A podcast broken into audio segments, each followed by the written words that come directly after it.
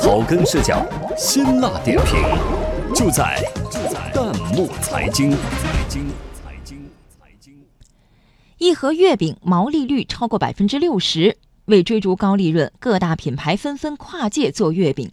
网友感叹：让月饼回归本真，还任重而道远。欢迎收听本期弹幕财经，有请值班编辑杨晓。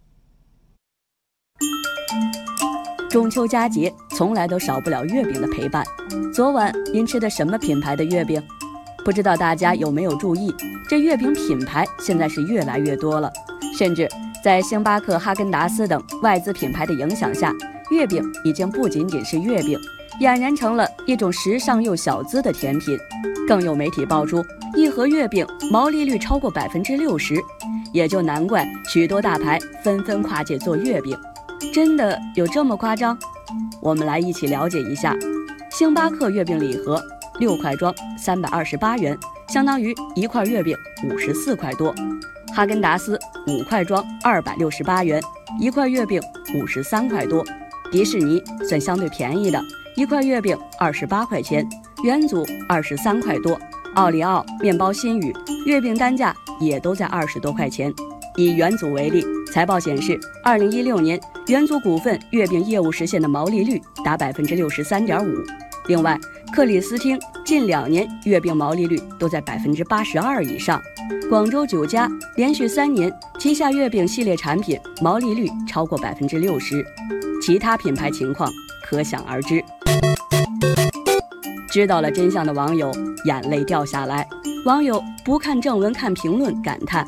以前是按斤卖，现在是按个卖。网友摩羯阿甘也精细对比说：“以前吃五仁的好吃，特别是红绿丝、花生米还有冰糖。那时候月饼三块钱一斤，现在吃奶黄莲蓉的，嗯，也是很好吃，三十五块钱一块儿。”网友姓林不是林妹妹说。一块月饼成本顶多十块钱，卖成天价，你们良心不会痛吗？网友偶然的窝调侃：一年才一次，你就不能让别人赚一点？网友胡皮八字吐槽说：一块月饼五层包装，不知道是卖月饼还是卖包装，不贵才怪嘞！胡皮八字。还真没说错。有业内人士透露，现在很多食品工厂都可以做代工，市面上不少大品牌的月饼也都是贴牌而已。